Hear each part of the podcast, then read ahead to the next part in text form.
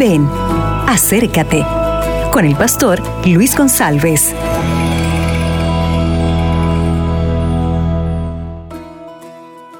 Hola, buenos días. El tema de hoy para nuestra reflexión está en Juan capítulo 5.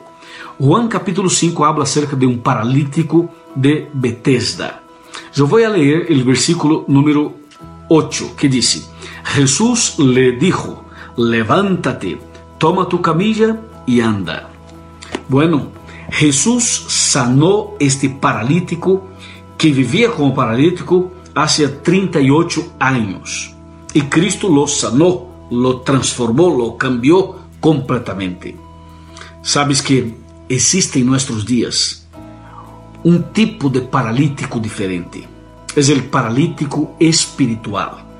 Una persona que está en una cama o está parado en una situación que no se mueve. Una persona que ya no frecuenta la iglesia, ya no hace oración, ya no alaba al Señor, ya no, ya no tiene ganas de, de vivir, tampoco de servir al Señor. Está realmente como un paralítico, una persona que está paralizada, está parada. O sea, este es un problema terrible. Y es posible que estoy hablando a una persona que vive uma experiência exatamente assim.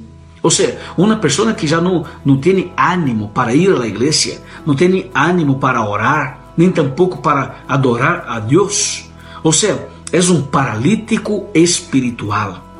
Eu quero que, que sepas que o Senhor Jesus pode sanar a ti, sanar tus pernas, tu coração, tus pensamentos, ou seja, tus desejos Cristo pode cambiar tu história e fazer, algo novo em ti e para ti e em sua família, em seu hogar.